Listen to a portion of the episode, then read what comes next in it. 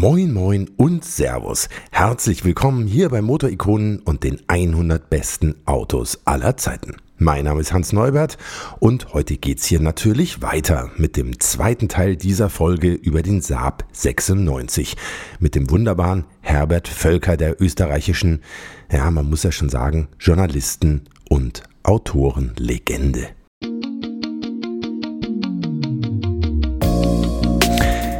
Ja, vielleicht noch kurz vorab. Der liebe Jeff hat mir geschrieben, der selber einen Saab 96 hat und er hat sich beschwert. Es wäre im ersten Teil dieser Folge ja viel zu wenig über den Saab 96 zu hören gewesen.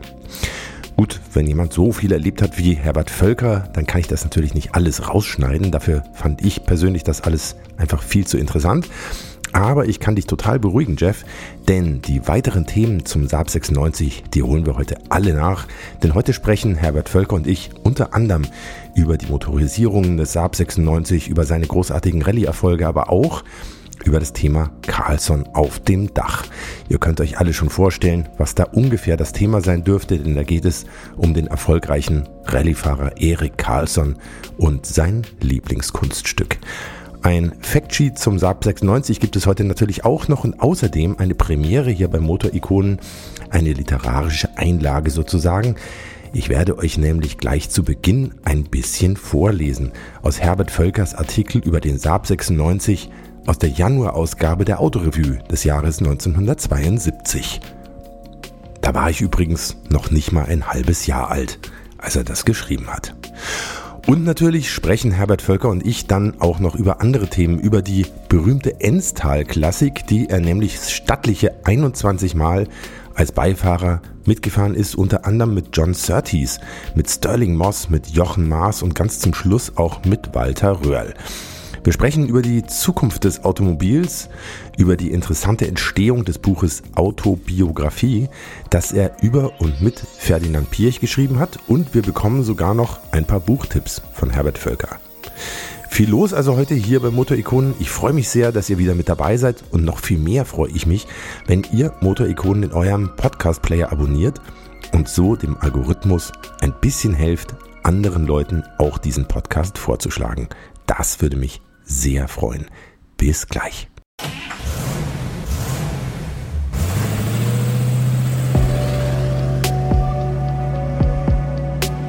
Hier kommt Motorikonen. Die 100 besten Autos aller Zeiten. Der Podcast mit Hans Neubert und seinen Gästen.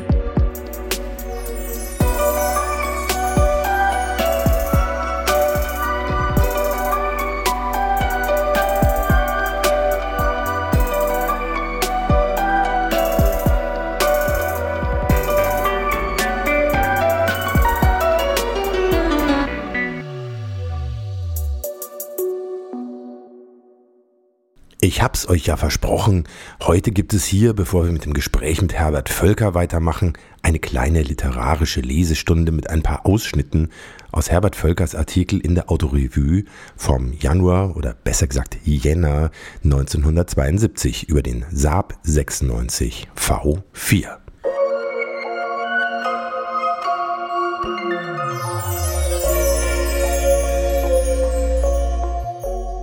Überschrift lautet Der Meister geigt staccato und die Unterzeile Herbert Völker fuhr den Siegerwagen der RAC Rallye und erlebte eine Stieg Blomqvist Demonstration.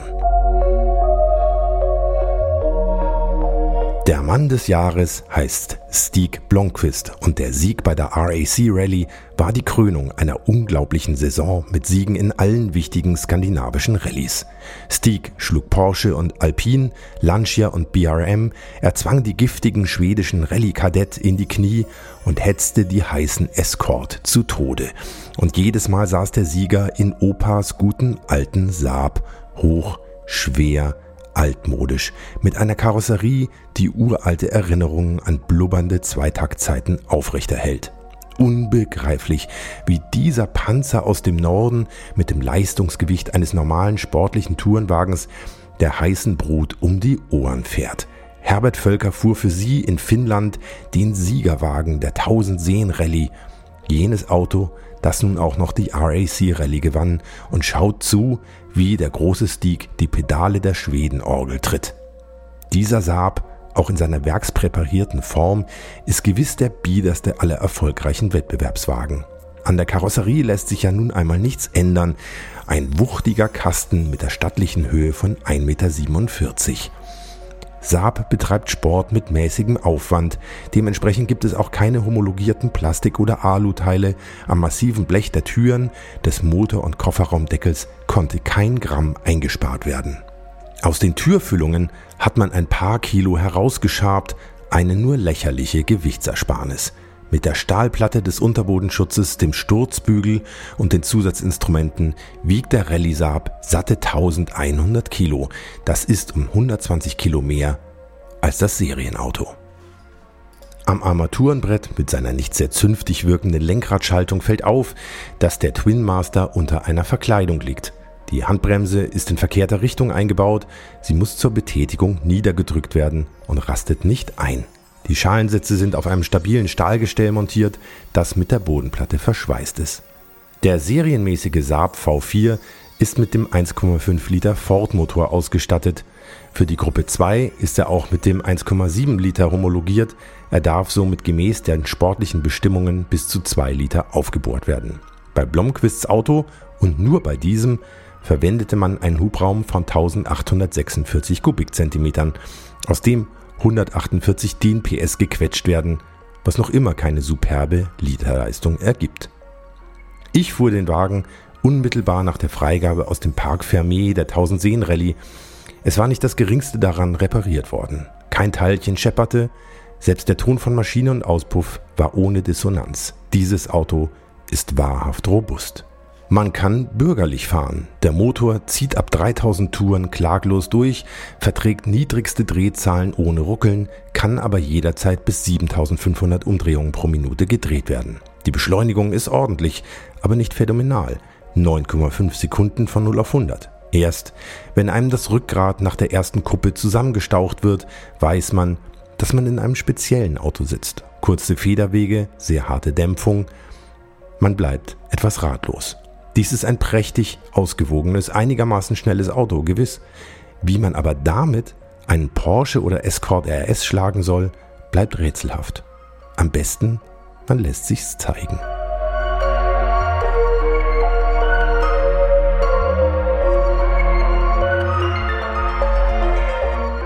Erstens wird ein kleines Hebelchen im Fußraum des Fahrers verstellt. Damit ist permanenter Freilauf eingestellt. Der Freilauf ist bekanntlich eine Saab-Spezialität. Er funktioniert nach einem simplen Prinzip. Der Kraftschluss vom Motor zur Antriebswelle funktioniert nur in einer Richtung. Klemmrollen stellen bei arbeitender Maschine die Verbindung vom Motor zur Antriebswelle her, nicht aber dann, wenn der getriebene Teil sich schneller dreht als der treibende. Dies bedeutet, dass es keine Motorbremse gibt und ermöglicht Schalten ohne Kuppeln, sofern man dabei vom Gaspedal geht. Der Saab-Freilauf ist eine uralte Sache, wurde aber von der berühmten früheren Generation schwedischer Rallyefahrer wie Erik Karlsson und Tom Trana niemals angewendet, weil diese Leute das Fehlen der Motorbremse nie ganz geheuer war. Stieg Blomqvist kommt es hauptsächlich darauf an, den linken Fuß immer für die Bremse frei zu haben, nur beim Anfahren tritt er die Kupplung durch. Gefühlsmäßig wird man irrsinnig schnell, da der Wagen beim Gas wegnehmen nicht merkbar langsamer wird. Vor Kurven ist das Gefühl erschreckend, wenn das verdammte Ding mit unvermindertem Tempo weiterrast. Die Fahrtechnik des Stieg Blomqvist ermöglicht optimale und kaum vorstellbare Kurveneingangsgeschwindigkeiten. Der Fronttriebler lässt ja nicht einmal das bremsende Querstellen vor einer Kurve so ohne weiteres zu. Der Wagen kann fast immer auf Ideallinie gehalten werden, was beim Hecktrieblern wegen des unvermeidlichen Sideways-Fahrens nicht immer möglich ist. Das klassische Anbremsen einer Kurve fällt ziemlich flach. Stieg fährt mit vollem Affenzahn in die Kurve rein und wird erst dort aktiv, wo für normale Autofahrer schon längst alles zu spät ist. Der rechte Fuß bleibt am Gas, der linke steht auf der Bremse. Hier eine kurze Erklärung des berühmten Left Foot Braking, das vor etwa zehn Jahren von Timo Mäkinen eingeführt wurde und seither für alle schnellen Fronttriebler zum täglichen Brot gehört. Jeder Fronttriebler neigt bekanntlich dazu, bei schneller Geschwindigkeit den Einschlag des Lenkrads nicht ganz zu folgen, sondern geradeaus über die Vorderräder hinauszuschieben. Er untersteuert. Es geht nun darum, das Heck zum Ausbrechen, zum Herumschwingen zu bringen, damit der Wagen in die Kurvenrichtung gepresst werden kann. Gleichzeitiges Bremsen und Gasgeben ermöglicht, dass die Vorderräder nach wie vor arbeiten, also ziehen, während die Hinterräder blockieren und somit zum Ausbrechen gezwungen werden. Je stärker gebremst wird, desto eher schwingt das Heck zur Seite. Stieg Blomqvist macht's folgendermaßen. Einfahrt in die Kurve auf Ideallinie mit möglichst geringer Benutzung der Bremse. Erst nach dem Lenkradeinschlag tritt der linke Fuß ziemlich voll auf die Bremse, der rechte bleibt auf dem Gaspedal. Mit einem Staccato von Gasstößen und Bremsungen wird das Fahrzeug in die Kurvenrichtung gezwungen. Bei aller Virtuosität der Pedalarbeit wird das Lenkrad aber ziemlich ruhig gehalten. Nur ganz selten ist ein Korrigieren oder Sägen notwendig. Durch das Pedalstaccato bricht das Heck immer wieder ratenweise aus. Aber nur wenn die Sache verdammt knapp wird, lässt der Pilot das Heck bis zur Breitseitsstellung des Fahrzeugs nach vorne schwingen. Das ratenweise gewollte Übersteuern geht so rasch und in so kleinen Bewegungen vor sich, dass die Technik von außen nur in sehr stark gekrümmten Kurven deutlich wird. Ansonsten wirkt die Kurvenfahrt ruhiger als bei anderen schnellen Autos und dennoch schneller. Diese Technik bringt eine ganz enorme Belastung der Bremsen mit sich und die schnellen Saab kommen mit hellrot glühenden Bremsscheiben ins Ziel jeder Sonderprüfung. Am Stand entwickelt sich entsprechender Qualm, sodass immer wieder Leute in helle Aufregung geraten und glauben, das Auto werde demnächst in Flammen stehen. Die abschwächende Handbewegung des Fahrers bei den Zeitkontrollen gehört schon zur normalen Routine des Saabfahrens. Und wenn die Leute schreien, das Auto brennt, pflegt Blomquist-Beifahrer Arne Herz immer ruhig zu antworten. Ich weiß. Der Saab 96 hatte ja lange Zeit wie seine Vorgänger 92 und 93 auch ein Dreizylinder Zweitakter. Gell? Ja, der am Anfang. Ach so, am Anfang, der 96. Ja, Aber da hatte er eben noch nicht den Zusatz V4. Ne? Genau. Das war der Ford vom, vom der Motor vom Taunus 12M. Mhm. Mhm. Also Ford Deutschland. Mhm. Und ähm, Saab hat ja äh, sich etliche Jahre Zeit genommen, um äh, den Umstieg vom Zweitakter auf einen modernen Viertakter, äh, Viertakter äh, zu vollziehen. Und die haben ja sich äh, etliche Motoren hergenommen, also französische, den Lancia Motor, das war ja auch V4, und, ähm, und dann eben diesen Ford Motor.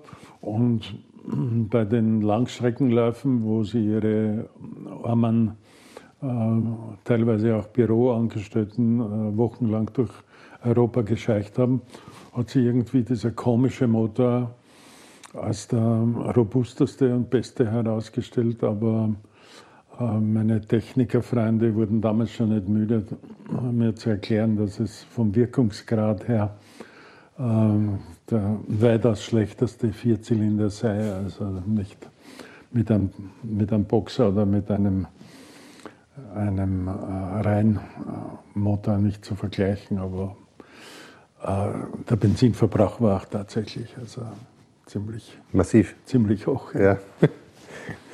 Die, die großen Rallye-Erfolge gab es ja schon mit dem, mit dem Zweitakter. 62 und 63 hat der Saab 96 bei der Rallye Monte Carlo gewonnen. Ja. Mit Erik Carlson. Erik Carlson, ja. ja. Waren wir vorhin schon? Bitte? Da waren wir vorhin schon beim Erik Carlson, der den lustigen Spitznamen Carlson auf dem Dach bekommen hat. Hm. Patoket. Ja. Schwedisch, ja. Wie hat er das geschafft?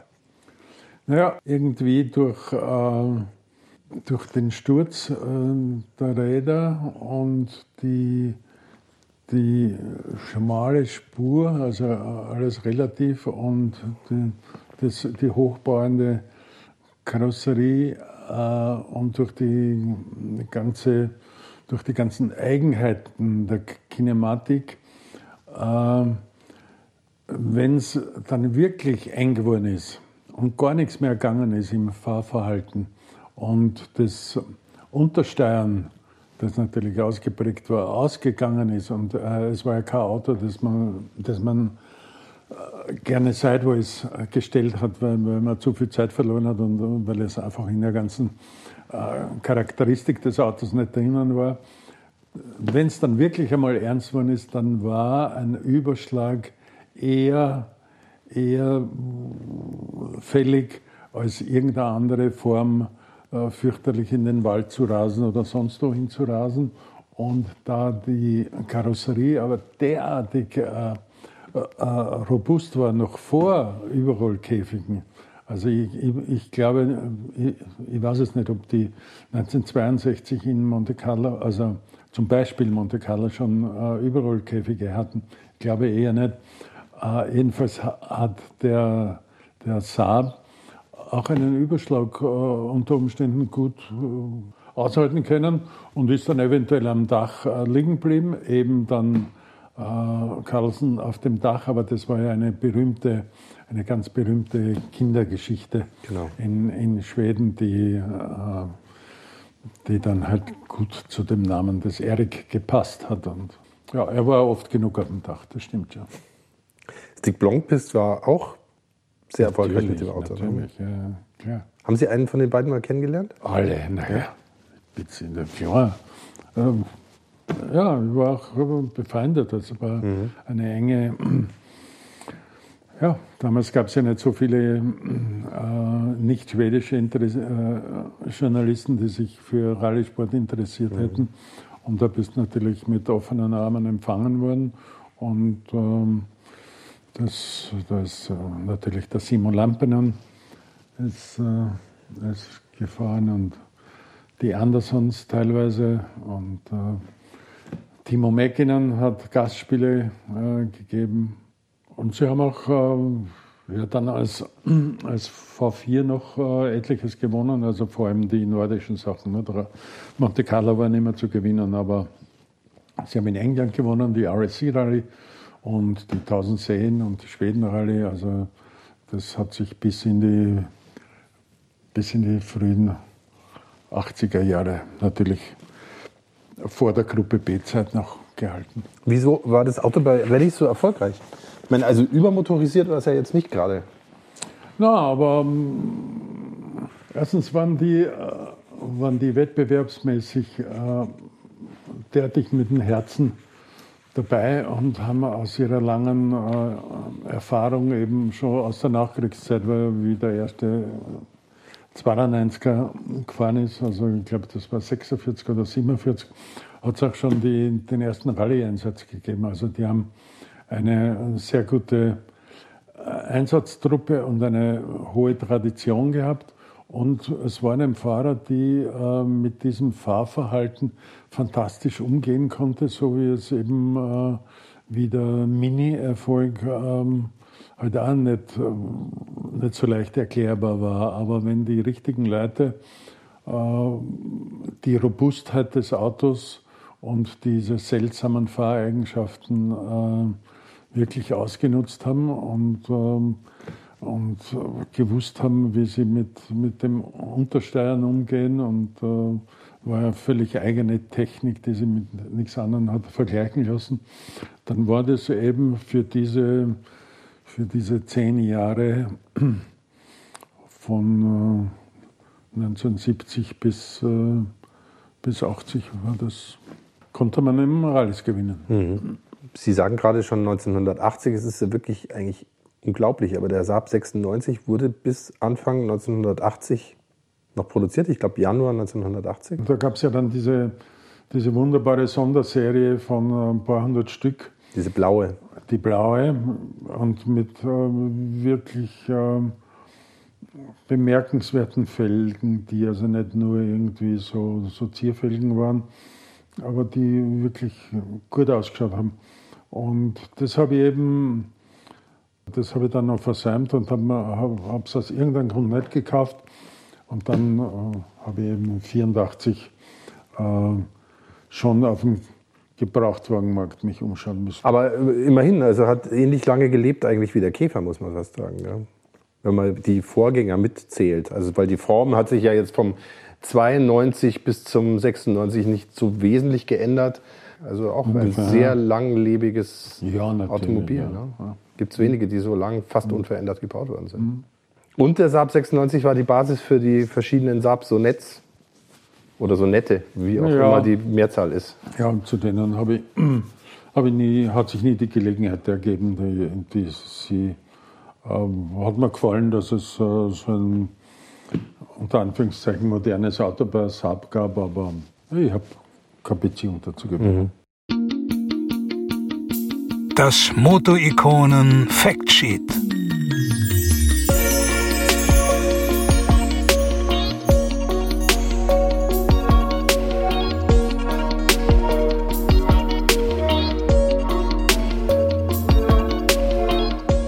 Fangen wir doch einfach mal ganz vorne an. Mit der Gründung der schwedischen Firma Svenska Aeroplan Aktiebolaget. Ich hoffe, ich habe das jetzt nicht zu unschwedisch ausgesprochen. Im Jahr 1937. Das Wort Aeroplan sagt es schon. Diese Firma baute in Trollhättan zuerst mal Flugzeuge. Ach ja, und man kürzte schon bald den ellenlangen Namen Svenska Aeroplan Aktiebolaget ab und machte aus den Anfangsbuchstaben den kurzen Namen Saab. Zehn Jahre später, ab 1947, entwickelte dann ein Team, das ausschließlich aus Flugzeugkonstrukteuren bestand, auch die ersten Autos und Saab fertigte ab 1949 dann den Saab 92, dem man irgendwie auch ansah, dass Saab bis dahin vor allem ein Flugzeughersteller gewesen war. Auch die Typenbezeichnungen wurden übrigens nahtlos fortgesetzt, denn vor dem Saab 92 hatte man die Saab 90 Scandia und die Saab 91 Saab 4 entwickelt, die beide, Überraschung, Flugzeuge waren. Der Saab 92 hatte einen DKW Zweitaktmotor mit 25 PS und Frontantrieb und auch er war schon ein erfolgreiches Rallye-Auto. Der vor allem fahrwerksseitig verbesserte Saab 93 kam dann 1955 auf den Markt und wurde dann 1960 vom Saab 96 abgelöst. Optisch waren sich diese frühen Saabs immer noch relativ ähnlich und technisch setzte Saab weiter auf den Zweitakter, im frühen Saab 96 übrigens auf einen Motor von Hans Müller, ein deutscher Ingenieur und Ex-DKW-Mitarbeiter, der sich auf Zweitaktmotoren spezialisiert hatte und diese in Andernach fertigte. Im Motorsport war der Saab 96 damit enorm erfolgreich. Erik Karlsson, einer der ersten Rallyefahrer Superstars, gewann mit ihm jede Menge Rallyes in Schweden und Finnland und auch zweimal die Rallye Monte Carlo. Und der Saab erwies sich dabei nicht nur als sehr schnell, sondern auch als sehr stabil, gerade bei Überschlägen.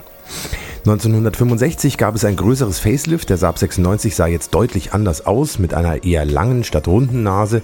Aber erst 1967 wurde dem Zweitaktmotor beim Saab 96 der Saft abgedreht. Und stattdessen setzte Saab dann auf einen Viertakter, den man zukaufte. Es war nämlich der V4-Motor von Ford, der seit 1962 schon im Ford Taunus 12M lief. Tja, und dieses Auto, das dann aus gutem Grund Saab 96 V4 hieß, wurde im Prinzip genauso weitergebaut bis in den Januar 1980 hinein. Klar, es gab natürlich immer wieder Detailverbesserungen und auch Facelifts, zum Beispiel mit eckigen Scheinwerfern und größeren Fensterscheiben im Jahr 1969. Es gab auch einen Kombi, den Saab 95 und es gab mit dem Saab Sonet sogar einen richtigen Sportwagen mit diversen Komponenten vom Saab 96 und einer eigenständigen GFK-Karosserie.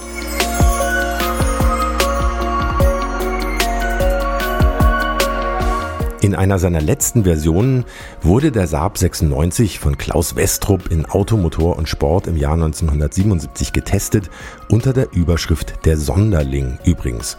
65 PS hatte er da, ein paar Wochen später gab es nochmal 3 PS Nachschlag, beides bei 4700 Umdrehungen pro Minute, 115 Newtonmeter Drehmoment bei 2500 Umdrehungen, Hubraum 1498 Kubikzentimeter, Verdichtung 9 zu 1. Vierganggetriebe mit Lenkradschaltung und die VMAX im Test betrug 148,8 kmh. Ja, so genau war Automotorensport damals noch. Beschleunigung mit zwei Personen und vollem Tank von 0 auf 40 kmh in 3,6 Sekunden, von 0 auf 100 vergingen dann allerdings satte 19 Sekunden. Länge 4,30 Meter, Breite 1,59 Meter, Höhe 1,47 Meter, Leergewicht 930 Kilogramm. Verbrauch im Test war 9,8 Liter Superbenzin auf 100 Kilometer und der Listenpreis in Deutschland betrug 1977 genau 13.025 D-Mark. Immerhin, da waren dann zum Beispiel Automatikgurte vorn schon mit dabei, auch ein heizbarer Fahrersitz und eine Scheinwerfer-Wisch-Waschanlage.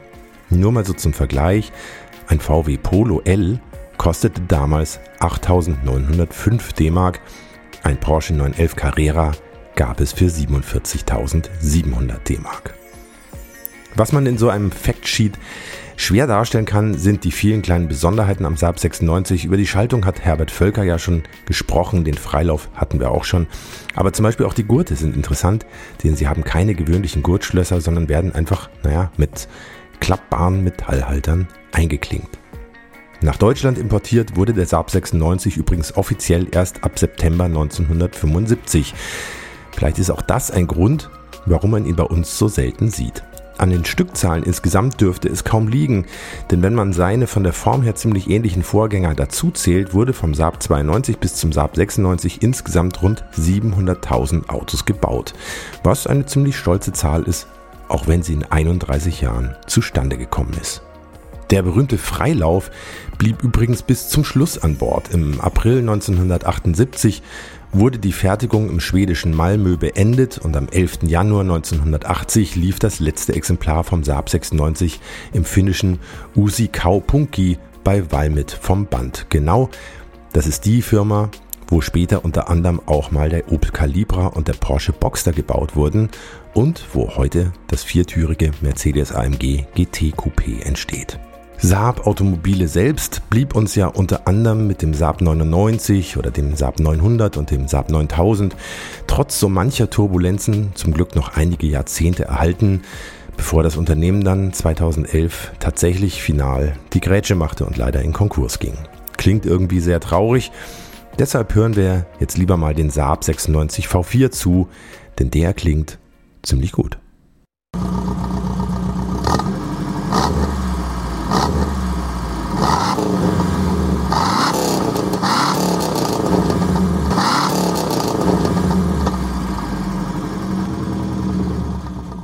Wir haben vorhin schon ein bisschen äh, über die Enstal Klassik gesprochen. Sie sind ja jahrelang als Beifahrer der Enstal Klassik mitgefahren. Ähm, 21 Mal. 21 Mal. Mhm. Ja, es war äh, 1993 eine Erfindung von Helmut Zwickel und äh, mit dem ich äh, natürlich äh, auch ähm, befreundet war und er hat uns praktisch gezwungen, äh, mitzufahren. Und das haben sich, da hat sich dann ein Starterfeld von 33 Autos ergeben. Und äh, ich habe meine Freunde von Fiat gebeten, zu schauen, was sie in ihrem äh, Museum in Turin entbehren können an einem würdigen äh, Fahrzeug. Und das war der 500. Äh, Aber ich weiß gar nicht jetzt, wie der wie der ge geheißen hat. Äh, es war jedenfalls ein, ein wirklich Basics-Auto, ein äh, ganz schlichtes Auto, aber der Nuvolari ist die Mille Miglia 1949, glaube ich, äh, damit gefahren und ähm, hat sich ein fantastisches Rennen geliefert hat, das derartig von äh, Legenden und ähm, Heiligtümern überfrachtet war, dass es wirklich äh, toll war, mit so einem Auto so ein Auto zu kriegen vom Museum. Mhm. Und, ähm, und der Zwickel hat natürlich auch den Röhrl verdonnert, ähm, dort zu fahren. also 93 das war natürlich äh, eine gute Zeit, eine gute Zeit dazwischen, zwischen seinen Laufbahnen. Und, äh, und äh, ja, und, der Zwickel hat geschworen, einmal, ich muss einmal fahren, einmal muss da sein, einmal muss kommen. Und ich schwöre euch, dann, dann gebe ich euch eine Ruhe. Und dann nie wieder, wir machen das nur ein einziges Mal, diese Halle. Und diesen Schwur hat er natürlich nicht gehalten und ich bin dann jedes Jahr gefahren und äh, mein Ehrgeiz oder nein, meine Bedingung war eigentlich, äh, dass ich nur in einem Werksauto, also in einem Museumsauto fahre, weil das äh, für mich interessant war. Also äh, etwas zu erleben, echt aus der Historie. Da gab es was zum Schreiben und du hattest dann Bezug zu den Leuten, die das Auto äh, vorher gefahren sind, von, eben vom Sterling Moss angefangen. Und dadurch habe ich eben diese wunderbaren Erlebnisse gehabt mit dem John Surtees und der Jochen Maas war ja damals auch von Mercedes verpflichtet und äh, dann bin ich mit Jochen gefahren und dann natürlich als die Bentley-Freunde kamen und sagten, sie würden gern einmal mitfahren. Dann bin ich natürlich einmal Bentley gefahren und so war das eine, eine wunderbare Zeit. Und das, dann meine letzte äh, Endstar-Klassik, die glaube ich war vor zwei Jahren, äh, war mit dem Walter Röhrl auf einem, wie hat der Kassen, der Doppelnocken Carrera, Carrera GT. Mhm. Äh, was ja ihres Auto war, aber für mich schon eine Akrobatik da einzusteigen, weil der hat ja einen richtigen Käfig auch noch gehabt. Mhm. Also bis ich da meine 1,85 Meter vom Gewicht wollen wir nicht reden, da hinein und heraus gewurzelt habe bei jeder Zeitkontrolle. Das war schon was. Aber war natürlich äh, fantastisch und äh, als ich wusste, dass ich mit Walter auf diesem Auto fahren werde, bin ich, habe mich umgeschaut, wo gibt es ein tolles Rückentraining in Wien und bin in, zu einem äh, Menschen gegangen, der sich um Rückengymnastik gekümmert hat und ich habe noch keine Beschwerden gehabt, aber ich habe mir gedacht, bevor ich da einen Bandscheibenschaden kriege, äh, mache ich lieber die richtige Gymnastik und äh, das hat äh, so viel gebracht, dass ich ja nachher bei dem geblieben bin und bis heute noch ein bis zweimal in der Woche hingehe, um die Rückenmuskulatur zu stärken und äh, dadurch habe ich auch keine Probleme mit dem mhm. Rücken. Sollte ich vielleicht auch mal machen. Waren Sie denn Beifahrer oder waren Sie Fahrer? Nein, also beim nie, Herrn Röhrl natürlich äh, eh klar. Ich, ich, war, ich, war, ich, war, nie, ich war, ich war nie äh, Fahrer, ich war immer, immer Beifahrer. Manchmal musste man aus irgendwelchen Firmengeschichten äh, musste man ein Stück, warte, wie war das bei der, ja, bei irgendwelchen Revival-Veranstaltungen wie Mexiko oder, oder Libanon Rally, da musste ich, da musste ich aus irgendwelchen Gründen äh, fahren, aber ich war nie ein besonders toller Fahrer und äh, war froh, wenn ich, wenn, ich, wenn ich Fahrer hatte, auf die ich mich verlassen konnte. So viele waren sie nicht. Aber wenn du einmal verdorben bist, dann, dann wirst du mehr zu irgendwem ins Auto steigen. Welcher war denn der beeindruckendste? Also das, wie der Jochen Maas mit, äh, mit Oldtimern umgegangen ist, also mit dem SSK zum Beispiel, ne? das ist ja ein Kompressorauto den auf Zug zu halten und äh, dadurch auch entsprechend schnell äh, zu fahren. Das hat man also bei dieser Sorte von Autos ähm, äh, hat, man das, ähm, hat man das besonders imponiert und äh, ansonsten ja, Röhrl natürlich. Und welches Auto hat Sie am meisten beeindruckt? Das Lustigste war natürlich diese diese Dampfhammer der Mercedes-Zeit, äh, wann war das? 1929, 1930, äh, äh, was Ärgeres als ein SSK ähm, wird es wahrscheinlich, äh, wahrscheinlich nicht geben. Und was, ähm, was Tolleres in diesem Sinn als ein Porsche 951 wird es auch, nicht, auch nicht geben. Das ist, äh, mehr geht dann nicht mehr. Sie haben das Auto so lange begleitet, das Auto an sich. Und die Welt ändert sich gerade auch so rasant. Wie sehen Sie die Zukunft des Automobils? Also ohne, ohne Koketterie, sondern, sondern es ist einfach so, wie es ist. In einem gewissen Alter bist du froh, dass manche Dinge äh, nicht mehr erleben wirst und dass du dich ähm, manchen Problemen äh, nicht mehr stellen wirst müssen. Ähm, daher beobachte ich halt äh, das Werden oder das Nichtwerden des äh, Batterieelektroautos und habe das Gefühl, das kann eigentlich, ähm, da wird es noch so, solche Stolpersteine geben, äh, über die die ganze Branche noch purzeln wird oder die ganze Verkehrsplanung. Ähm, da wird sie noch irgendwas tun müssen, weil der geradlinige Weg den Sie uns gezeigt haben, dass man innerhalb von, was weiß ich, vier, fünf Jahren, war ja die Meinung, dass man da den Umstieg auf die E-Autos äh, bewerkstelligen. Das ist ja immer mehr Menschen verabschieden sich ja davon und äh, in meinem Freundeskreis sind natürlich äh, hocken lauter Verbrenner. Äh,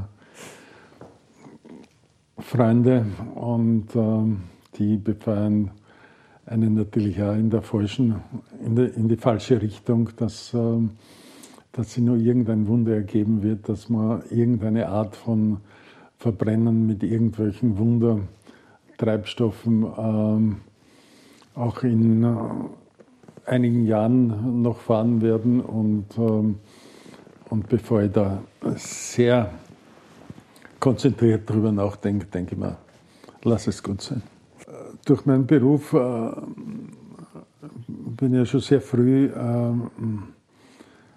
mit Vorausautos und Prototypen äh, äh, in Berührung gekommen zu einer Zeit, wo, wo das noch nicht, sehr angesagt war. Und ähm, von daher ist das natürlich immer beeindruckt vom äh, reinen Drehmomentverhalten und wie, sie das, äh, wie das Fahren mit Drehmoment äh, eben ausschaut. Und ähm, das ist heute auch wurscht, weil im, im heutigen Verkehr, ob es jetzt ein bisschen schneller auf der Landstraße bist mit einem, mit einem extrem äh, starken E-Auto. Es ist, es ist alles wurscht und das, es hängt von, der, von den Verkehrsstrukturen ab und die bestimmen ja die, die Fahrt. Und wenn ich, wenn ich höre, welche Schwierigkeiten die Berufskollegen auch damit haben, äh, die E-Autos vernünftig zu testen und über die über die Ärgernisse des Alltags vom Tanken angefangen, über die komischen ähm, Armaturen und die, und die Hilfsaggregate und die, die unfreiwilligen äh, Nebenaggregate und, äh, und das ganze Gepiepse und so weiter. Das kann es auch nicht sein. Darf man Verbrenner noch fahren, noch lieb haben? Ja, das ist, das ist tatsächlich eine, Ernste, ernste Frage. Also, natürlich in, bei den geringen Motorleistungen als, als Liebhaberfahrzeug muss es irgendeine Ausnahmeregelung erstens, die gibt es ja teilweise schon, und auch ein gewisses Verständnis dafür geben. Es wird immer äh, eine Öffentlichkeit geben, die gern einen, einen Aufmarsch von fantastischen Oldtimern sieht und nicht jetzt nachrechnet, was, was für diese 50 Kilometer verbraucht wurde. Und, und äh, so wie wir ja eine Zeit lang auch äh, eine Schonfrist gekriegt haben für, für Blei. Äh, und ähm, ansonsten aber einen richtig ähm, starken Verbrenner heute zu kaufen und ihn wirklich oft zu fahren, da ist dann schon die Grenze, wo, wo auch unser eines äh, sich nicht sicher ist und wenn du zu alt bist, dann weißt du, das ist nicht mehr dein Problem. Und wie die anderen damit äh, fertig werden, wird schön sein, das noch ein paar Jahre zuzuschauen. Sie haben irgendwann auch Ferdinand Piech enger kennengelernt. Ja. Wie ist das passiert? Ähnlich wie alles andere. Ich, habe geschrieben, habe über alles ähm, geschrieben und ähm, war nicht dabei in der 917er äh, Zeit, sondern habe das nur mhm. als Journalist aus der Entfernung ähm, äh, verfolgt, aber als dann äh, Audi in den, in den Motorsport ging, also so ab, äh, was war das, 1979, habe ich halt geschrieben und äh, er hat es gelesen und äh, es war leicht, ein Interview mit ihm zu kriegen und äh, dann sind wir auch öfters beieinander geguckt und, ähm, und, ähm, und haben uns sehr gut vertragen, ich auch mit der Familie.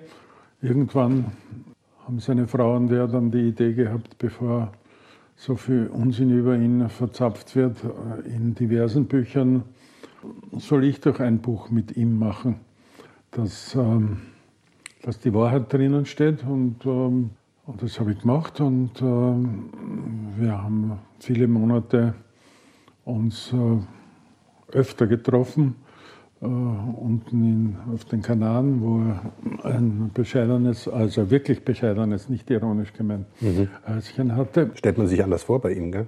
Ja, ja. Mhm. ja.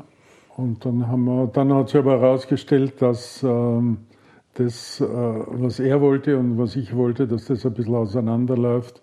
Und Tatsache war, dass, äh, dass am Anfang sicherlich den besten Willen hatte, ein ganz offenes, ehrliches Buch zu machen. Aber wie es dann soweit war und dann die heiklen Kapitel gekommen sind, dann ist es immer enger geworden und, äh, und dann mussten schon bald, musste schon bald jeder, jeder Satz von, von, vom Rechtsanwalt freigegeben werden. Irgendwie alles verständlich, vor allem wenn man, wenn man weiß, was, was dann nachher noch alles kam mhm. an, an Firmenstreitigkeiten äh, und so. Das habe ich ja damals noch gar nicht in der Form äh, kapiert. Und jedenfalls haben wir das Buch dann beendet mit äh, leichten Misstönen. Es ist auch kein sehr gutes Buch geworden, weil man, weil man also vieles, was mich interessiert hätte und ich gerne äh, mit ihm geklärt hätte, durfte dann nicht äh, geschrieben werden. Was waren das für Themen? Was Sie gerne geklärt hätten und er nicht klären wollte? Das waren, waren dann so vieles, also vor allem aus der, aus, äh, aus, aus der letzten Zeit seines, äh, seiner VW-Regentschaft und äh, auch in der mittleren Zeit, ich weiß nicht, ob Ihnen das noch was sagt, die Lopez-Affäre. Ja klar, natürlich. Die wäre natürlich hochinteressant gewesen, das, mhm. äh, das wirklich äh, aufzudröseln. Und äh, im Grunde hat er mir das vorher versprochen, dass man mit aller Schonungslosigkeit machen wir das und so weiter. Aber dann ist es also sehr äh, mit Schonung äh, verlaufen und dadurch äh, sind äh, etliche Kapitel des Buches nicht so, nicht so interessant geworden, wie ich mir es vorgestellt äh, hätte. Und es ist dann ein sehr seriöses Buch. Äh, Dickes Buch auch? Normal, normal, ja. Äh, für das ich mich nicht genieren muss, überhaupt mhm. nicht. Und ähm, ich habe keine Sonderzahlung gekriegt, gar nichts von ihm, keinen, keinen Groschen, sondern das normale Buchhonorar vom von einem sehr ordentlichen Verlag. Aber es war, es war am Ende nicht, nicht befriedigend. Er galt ja vielen als ein bisschen unnahbar und schwierig. Haben Sie ihn anders erlebt?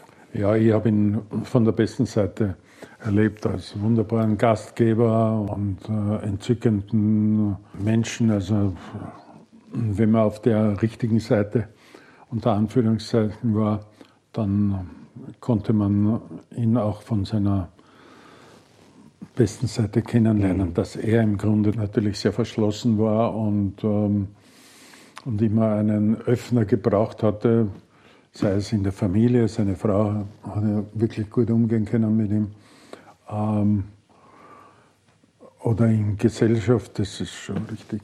Wie hat es dann funktioniert? War seine Frau mit dabei bei den Gesprächen? Oder, ähm ja, nicht wirklich, aber sie war Gastgeberin für die Mahlzeit davor oder, oder danach. Und, ähm, oder wir sind noch ins Wirtshaus gegangen oder die Kinder waren, aber beim Arbeiten war es nicht dabei. Aber sie hat sie hat natürlich sehr genau alles gelesen und, äh, und es war sicherlich vieles was, äh, was er nicht ähm, so gedruckt äh, haben wollte, dass auf sie zurückging, dass sie das vielleicht ein bisschen anders, natürlich mhm. nur im privaten Bereich. Mhm.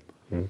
Hat er selber denn auch geschrieben oder ähm, war er für Sie nur Interviewpartner? Und, ähm Nein, er hat nichts geschrieben. Ich habe alles äh, mit Tonband aufgenommen, was er, was er erzählt hat. Die Sachen, wo ich nicht dabei war, die hat er ja ähm, wirklich ähm, sehr gut erzählt. Also das, ähm, die Jugend in ähm, Zell am See und wie das war, die, die, die letzten Kriegsjahre und ähm, dann die Anfangszeit und wie er so quasi emigriert ist oder emigriert wurde zum Studium oder zu, auch schon zur, zur Mittelschule in die Schweiz und dann zur, zur Hochschule in die Schweiz und so. Das hat er wunderbar erzählt. Das habe ich nur vom Tonband dann abschreiben müssen. Wie lange schreibt man an so einem Buch? Ich glaube drei Jahre. Mit den, mit den Pausen, die, mhm. die natürlich da. Tolle Aufgabe. Ja, aber wenn man, wenn man ein bisschen Zeit hat, dann kann man sich das auch einteilen. Das war schon okay. Haben Sie eine aktuelle Buchempfehlung? Naja, ähm, die meisten Leute, ähm, äh, mich inklusive, haben, zu, haben spät angefangen, Salman Rushdie zu lesen. Und äh, es ist ein Geschenk, wenn man, wenn man auch jetzt, äh, 40 Jahre nach äh, seinem Bekanntwerden, äh, ihn liest. Und äh, er hat ein fantastisches Tagebuch äh, geschrieben, das allerdings eh schon vor zehn Jahren erschienen ist. Also das ist super. Und dann, wenn wir schon bei Tagebüchern sind, die ähm, Patricia Highsmith hat ein, äh, ein nicht Tagebuch, sondern ein, äh, ein Gemisch aus Tagebucheintragungen und Notizen geschrieben, das äh, vergangenen Herbst veröffentlicht wurde auf Englisch und mittlerweile, glaube ich, auch Deutsch, das von ihrer Jugend in New York bis ähm, zum äh, halt in, in, die späten Jahre reicht. Und das ist faszinierend, auch wenn man überhaupt keine Krimis mag, also das muss man überhaupt mhm. nicht, sondern nur das Leben der Patricia Highsmith an ihren, an ihren ähm, Äußerungen, an ihren ähm, an den Schwierigkeiten und, und Blödheiten ihres Lebens. Also das ist zum Beispiel auch ganz gut. Mhm. Aber es sind alles Bücher, die wo man 40 Stunden dran liest und dann bleibt das andere wieder liegen. Ich wollte gerade sagen, dann müssen Sie die Zeitungen nacharbeiten. Ja, ja, ey. Aber es ist natürlich toll, wenn man, wenn man alt äh, wird und ähm, andere Dinge wegfallen, dass man den, das Reich äh, der Literatur hat und da abwechseln kann zwischen Print und äh, Kindle, also mhm. die elektronische Form, weil es auch für die Augen super ist, das abzuwechseln. Mhm. Und da denkt man sich, ähm, jetzt kann ich ruhig noch ein paar Jahre länger alt werden, weil das macht ja durchaus Spaß, abgesehen vom normalen Leben. Das war's für heute mit Motorikonen und den 100 besten Autos aller Zeiten. Ganz genau, das war es schon wieder für heute mit dem zweiten Teil zum Saab 96 mit Herbert Völker. Ich muss mich sehr herzlich bedanken. Zuallererst natürlich bei Herbert Völker, der mich nicht nur bei sich zu Hause in Wien empfangen hat, sondern auch so großzügig bewirtet hat, Bier inklusive bei der wunderbaren Gerda Ottendorfer von der Autorevue für die freundliche Organisation und bei meinem lieben Freund Martin Hartmann, der mich nicht nur vor meiner Rückreise mit Tee und Kuchen gestärkt hat, sondern außerdem tief in sein unendlich großes Archiv gegriffen hat, um mir ein paar gestochen scharfe Seiten der Autorevue Nummer 1 1972 zur Verfügung zu stellen. Und ich bedanke mich natürlich ganz, ganz herzlich bei euch fürs Zuhören, fürs Kommentare schreiben, so wie Jeff, fürs Dranbleiben und für eure vielen Likes für Motorikonen auf Facebook und Instagram. Schaut da gerne auch immer wieder mal rein. Da freue ich mich sehr. Und damit verabschiede ich mich für dieses Mal mit einem schwedischen Ajö und Hedo und einem Wiener Baba. Alles Gute, fahrt nicht so schnell, auch nicht im Freilauf. Euer Hans Neubert.